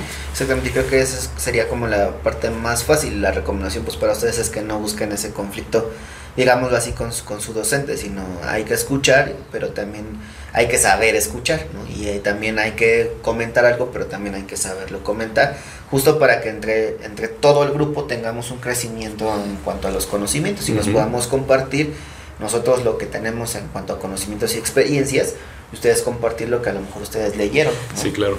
Fíjate. no, nos podemos, perdón, nos podemos encontrar de todo, gente que sí tenga mucha experiencia, hasta más experiencia que tú, ¿no? Pero también nos podemos encontrar gente que no tiene experiencia, la verdad. Sí, exactamente, eso es lo que iba a mencionar. Eh, hace unos días hablaba yo del Swangans, por ejemplo. Y una alumna levantó la mano y me dije, profesor, es que ya en mi hospital no lo utilizamos. Y yo les dije, no, en el hospital donde nosotros trabajamos, luego sí lo seguimos utilizando. Chicos, ¿alguien más lo ha utilizado? No, profe, yo ni siquiera sabía que era un Swan Guns. Entonces, la verdad, honestamente, te enfocas a la gente que no conoce un Swan Guns, que nunca lo ha utilizado, a la que dice ya no lo usamos en nuestro hospital. Bueno, pues ya no lo uses, pues ya está bien. Mejor me enfoco. Digo, no, no la hago de lado, pues a esa alumna, pero bueno, comparte cómo lo usaste tú, cómo lo uso yo a la gente que ni siquiera conoce cómo funcionan catéteres mangas, ¿no? Sí, yo también en la, asignatura de accesos vasculares también siempre les manejo el SwanGATS. Claro, inicio también con eso, ya casi no se utiliza, ¿no? Les digo, en donde yo trabajo lo utilizamos prácticamente para todos los pacientes posoperados por la economía del SwanGATS, que es un poco más económico que los otros, las otras tecnologías, ¿no? Pero existe, funciona de esta manera, los lúmenes se dividen en tal, en este de tal color sirve para esto, para esto, para esto, así, ¿no? Entonces, nunca está de más poderlo conocer porque a lo mejor en algún momento puede haber alguna otra situación y regresen los swangans, ¿no? Porque digan, oye, ¿sabes qué? Creo que sí, vamos a tener que seguir produciendo swangans porque eh, es este más viable para tales lugares, ¿no? Que no pueden tener, por ejemplo, un EB1000 o muchos EB1000 más bien, ¿no? O sea, por ejemplo, nosotros tenemos creo que dos, uno en la coro y uno en la terapia y nada más tenemos dos para todo el hospital. Entonces, obviamente con dos monitores EB1000 no puedo monitorizar a todos los pacientes del instituto. Entonces necesito muchos catéteres Swangans que tienen sus conectores específicos para mi monitor de signos vitales y no tengo que estar gastando en otra cosa, ¿no? Entonces, creo que esa parte es importante porque, bueno, analizas también el tipo de población. Probablemente esta persona está en un lugar que es un poquito más de dinero, ¿no? Donde tienen 3, 4, 5 EB1000 y que no siempre los utilizan. ¿Y sabes qué, es, sabes qué es lo bello de ser enfermero? Que nosotros, enfermería, leemos, interpretamos el Swangans. Claro. Y sabes qué también? Que te ha tocado, no sé, cuando llegan los residentes nuevos, oye Miguel, oye Gio, ¿me enseñas a leer el Swangans o me enseñas a usarlo?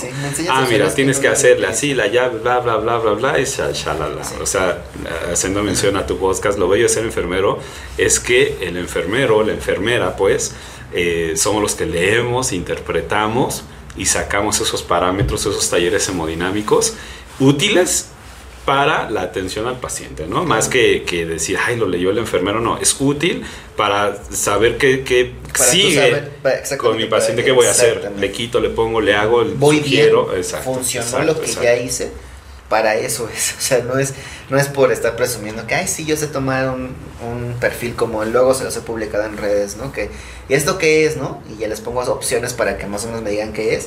Digo, no es para presumirles que, ay, mira, tomé un perfil, no, o sea, es para que diga, ok, es un perfil hemodinámico. Y si yo quisiera, les pudiera preguntar más cosas, ¿no? O sea, ¿y, y qué es el gasto cardíaco y para qué sirve? ¿Qué me dice? Eh, donde checo si mi poscarga o mi precarga están adecuados en los valores del perfil hemodinámico, qué es la PVC, cómo cambia, si está en, el, en la vena cava superior o si está en la aurícula derecha, qué cambia, cuáles son los centímetros de agua y cuáles son los milímetros de mercurio, ¿no? En qué es lo correcto que debemos de medir. O sea, yo les puedo hacer muchas preguntas y poder analizar realmente todo esto que, esos numeritos que ven ahí, cómo lo puedo interpretar con un paciente. Si ven estos numeritos, cómo creen que ese paciente se encuentre, ¿no? Entonces, son muchas situaciones y, a partir de ahí como nosotros que lo llegamos a utilizar un poquito más sabemos que, lo hacemos más allá de, de, pasar el bolus térmico, lo hacemos para ver cómo está mi paciente, ¿no? Que, cuáles son sus respuestas clínicas en este caso a una carga de Hartmann de 500 o al aumento de mis vasopresores porque a veces con la carga no lo alcanzo. Entonces son, son otras circunstancias y sí, esa, esa, esa parte está pues bastante padre, ¿no? ¿Qué, le recomendarías a, las instituciones que ofrecen la modalidad de la educación a distancia? Mira, que tengan eh, los programas bien establecidos acerca de la capacitación, que tengan al docente comprometido de una educación a distancia y que tengan sobre todo también eh, eh, enfocados a los estudiantes de lo que es una educación a distancia, ¿no? Porque finalmente estas instituciones que ofrecen, digamos, eh, capacitación a distancia, cuando tú vas y te inscribes sabes que vas a tener educación a distancia, pero deben de tener claro en los estudiantes que la capacitación es a distancia y el compromiso que tienen los estudiantes de ser autodidactas, ¿no? En la educación a distancia el, el compromiso es 100% autodidacta del alumno y la capacitación también por parte del docente uno, en las tecnologías de información y comunicación. Y dos, en saber a trabajar, eh, saber trabajar con, con estudiantes a, distancia. ¿no? Nadie en la universidad o en las maestrías o no sé qué, de los posgrados, etcétera, nos dice, ah, miren, materia eh, de, segundo B, educación a distancia, de segundo semestre, perdón, educación a distancia. No, son habilidades que tú vas adquiriendo y que te vas adecuando. De, dos, de hace dos años de pandemia que nos obligó a irnos a una educación a distancia, pues tuviste que echar mano de tus conocimientos y decir, bueno, ¿cómo lo enfoco ahora en una educación a distancia? Pero entonces yo, es docente, está comprometido con la institución de que la, la, mm, educación a distancia es tan efectiva como una educación presencial. Entonces, el enfoque va a que no perdamos el objetivo que es el generar un ambiente de enseñanza-aprendizaje, no perder el objetivo que es la capacitación del estudiante y que el profesor esté también ese, con ese compromiso de eh, aportar el conocimiento sincrónico, asincrónico, en un podcast, en un video, en un eh, escrito, eh, cualquiera que sea la modalidad, pero con el compromiso de 100% de la, de la educación. Sí, creo que es, es bien importante esto que mencionas, que las instituciones tienen que estar capacitadas realmente primero su personal, digamos, de base, ¿no? Así es y después poder, entonces ahora sí, a tus docentes ofrecerles, oye, ¿sabes qué? Pero aparte tengo esta capacitación para que la tomes y puedas crecer ¿no? en, esta, en este ámbito de la educación a distancia y puedas ofrecerle un mejor producto a los estudiantes, ¿no? porque ellos son los que a final de cuentas... Eh, que usualmente pues estos lo, son privadas, ¿no? La mayoría ahorita, en la actualidad.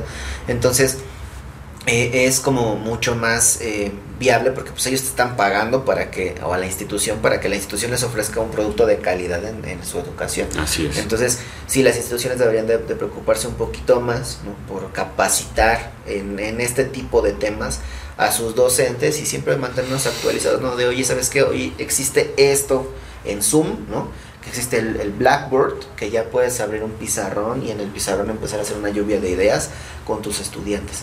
Y no solamente es de como, ah, pues a ver a qué, qué funciona el blanco. Que digo, bueno, muchos de nosotros tuvimos como la curiosidad de a ver qué, ¿no? creo que es white, whiteboard, algo así. Y entonces, eh, y empiezas a hacer, ah, pues se puede hacer eso, se puede hacer aquello. Lo vamos a utilizar para una dinámica, ¿no? Pero obviamente, pues si ya te capacitan, te enseñan bien cómo utilizarlo y te dan un poquito más de herramientas, pues va a ser mucho más sencillo. Y las instituciones en general siempre están... Y, y que las instituciones tengan el seguimiento también con los docentes ¿no? de la, la, información que se les está dando a los, a los estudiantes, ¿no? porque no podemos eh, olvidar o dejar, profesor, este es su grupo, este es su clave, su contraseña y pues ahí nos vemos en, en dos horas, ¿no? a ver si es cierto.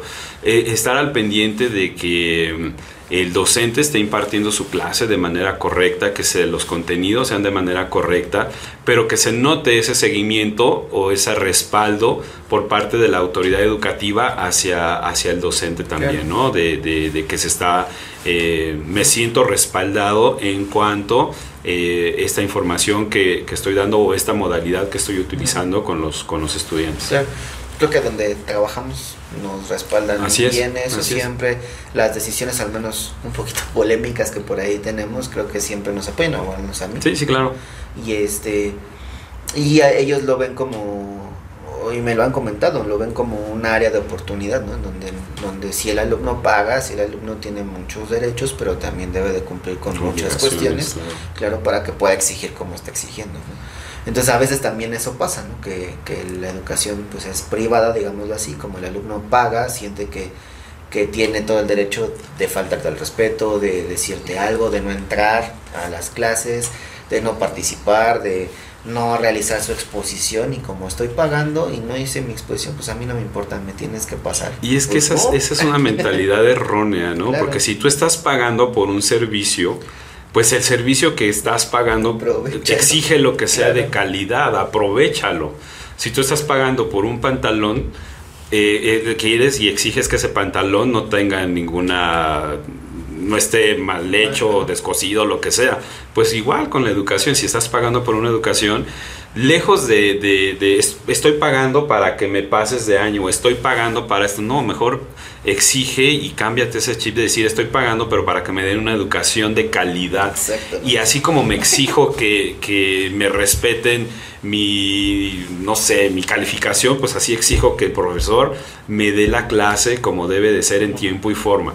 El, en la parte entonces del docente el compromiso de decir estoy en una institución cualquiera que sea y tengo el compromiso con mi profesión, con mi, eh, mi enseñanza, con mis estudiantes, porque eso pues me hará ser un mejor docente finalmente, ¿no? Sí.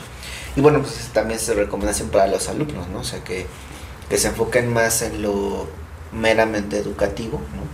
Que en tener este tipo de actitudes. Porque a veces, pues bueno, nosotros como como sus docentes luego les compartimos ciertas experiencias en donde a lo mejor es una llamada de atención, ¿no? pero a mí me ha tocado eh, con un estudiante en específico, donde yo le dije es que tus actitudes, de verdad, así como las reflejas, no son lo adecuado. El hecho de estar interrumpiendo cada rato a tus compañeros, el hecho de hacer caras y gestos, pero así como de que no te está gustando lo que están diciendo.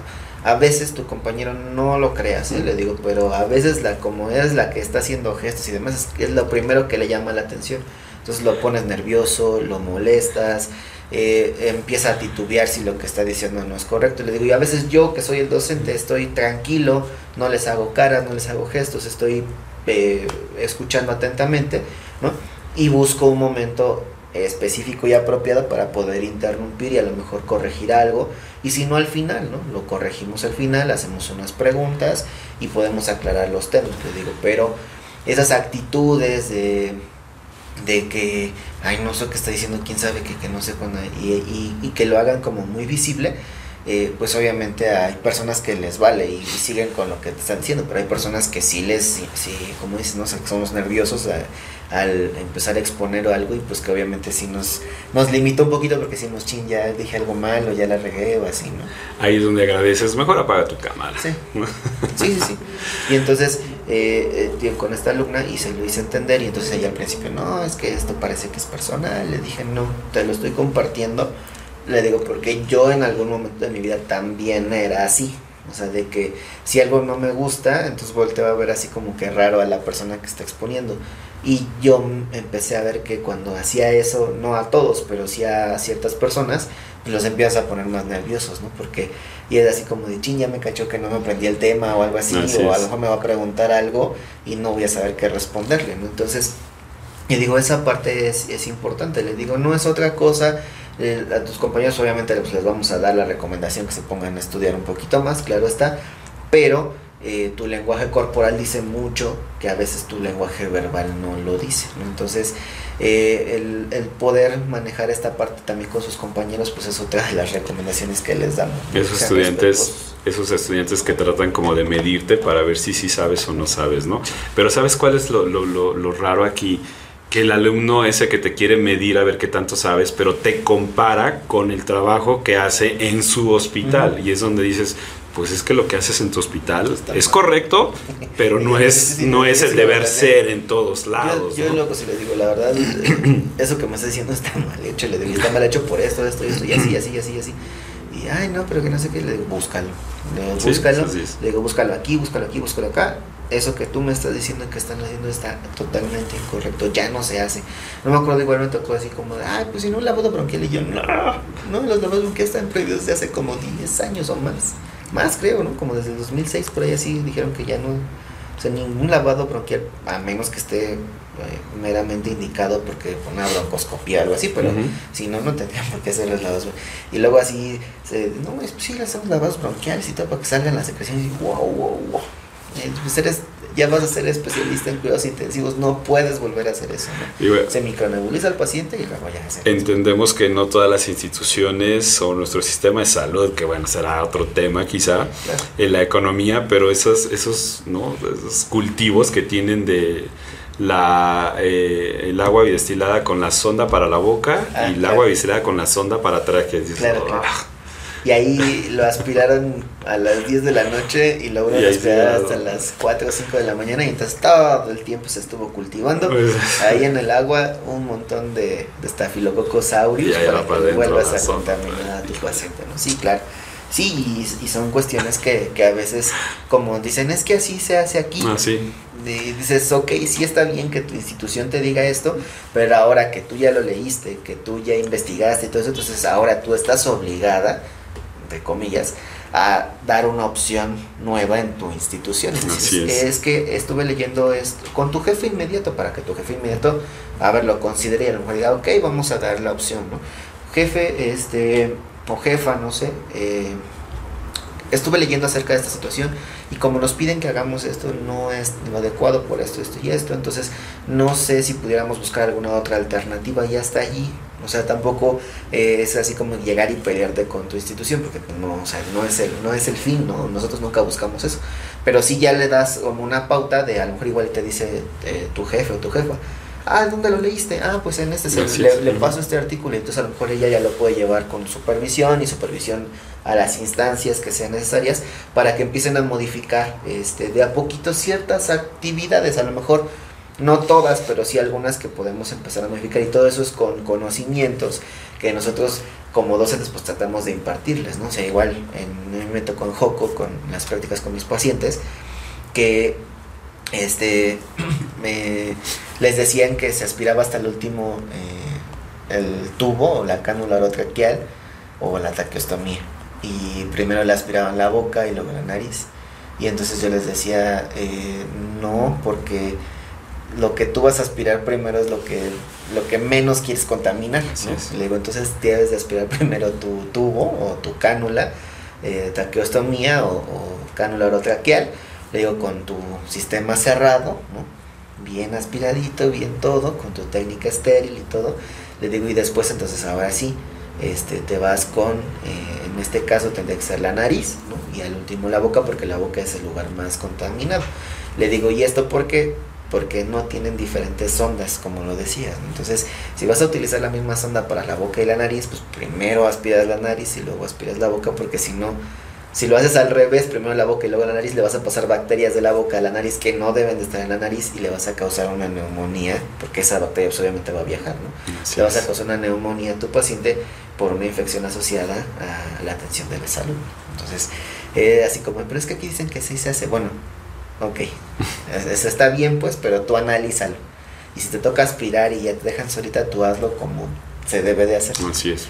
Si te están diciendo, no, no, no, es que así, no, que no sé qué, ok, hazlo como te dicen, pero cuando te toque a ti solita, tú hazlo como se debe de hacer, ¿no? Y esa parte es, es de a poquito, pues sigue cambiando esos paradigmas, ¿no? Para que las personas pues empiecen a tener una proyección mucho más, más grande de, de lo que significa enseñar las cosas bien, ¿no? Pues muy bien, Miguel, muchísimas gracias por, por venir aquí a apoyarnos con la entrevista. Y eh, en el podcast tenemos eh, una sección diferente que es una recomendación.